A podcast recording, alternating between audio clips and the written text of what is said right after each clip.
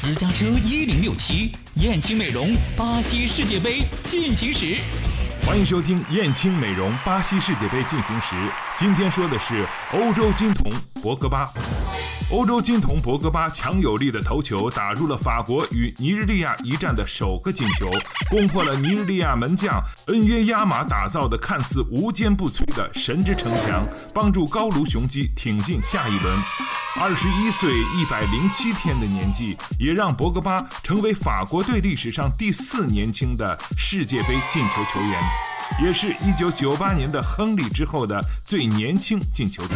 法国是本届世界杯射门次数最多的球队，但也是射中立柱最多的球队，一共六次射中立柱，也让他们自小组赛第二场对瑞士后，连续三个半场都没能进球，直到对阵尼日利亚下半时七十九分钟，这段进球荒才被博格巴打破。后者真没辜负德尚的期望，赛后他也当选了国际足联评选的本场最佳球员。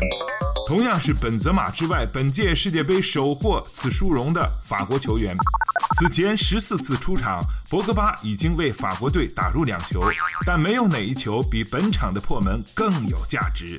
上半时法国队没什么像样机会，但下半场球队攻势起来了，门柱却挡住卡巴耶打门，本泽马两次错过必进球良机，直到恩耶亚马出击失误，博格巴才抓住机会将球送入网底。欧洲金童得奖主也就此打开了自己的世界杯进球账户。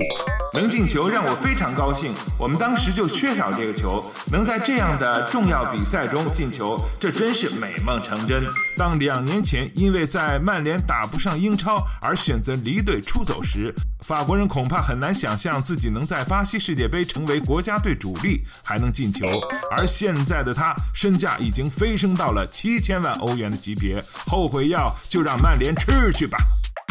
今天的燕青美容巴西世界杯进行时就到这里，我们下期再见。燕青又装新店了！